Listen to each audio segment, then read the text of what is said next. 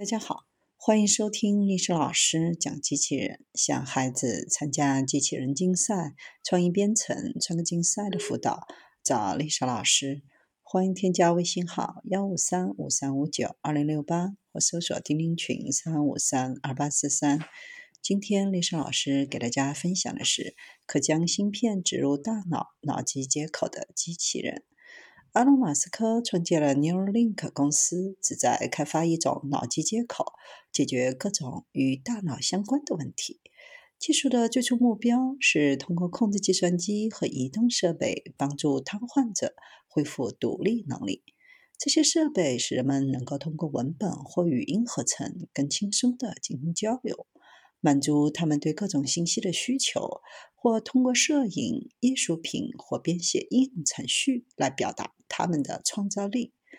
从长远来看，new link 的目标是利用硬币大小、名为 Link 的大脑芯片来治疗复杂的大脑疾病，甚至将人类与人工智能连接起来。随着技术的发展，能够增加与大脑沟通的渠道，访问更多的大脑区域和新的。神经信息，该技术有潜力治疗广泛的神经系统疾病，恢复感觉和运动功能，并最终扩展到与他人、与世界、与自己互动的方式。Link 芯片具有一零二四个细电极丝，比一根头发还要细。这些电极丝是由大脑内的外科手术机器人用来刺激神经元的。插入的电极线非常小。大约有五十微米宽、五微米厚、二十毫米长。把其中一个扔在空中，会像头发丝儿一样飞走。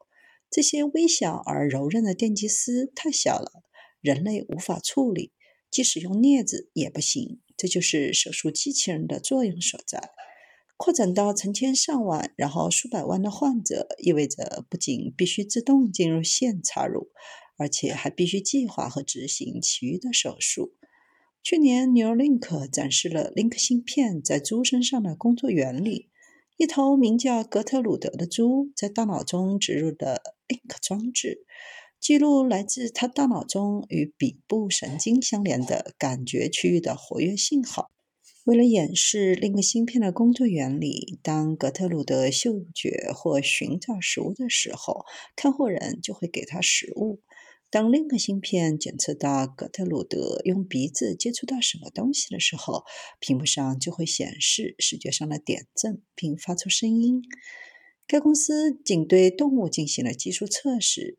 预计不久将对四肢瘫痪的患者进行人体实验，目标是制造一种能够快速将芯片连接到大脑的机器人。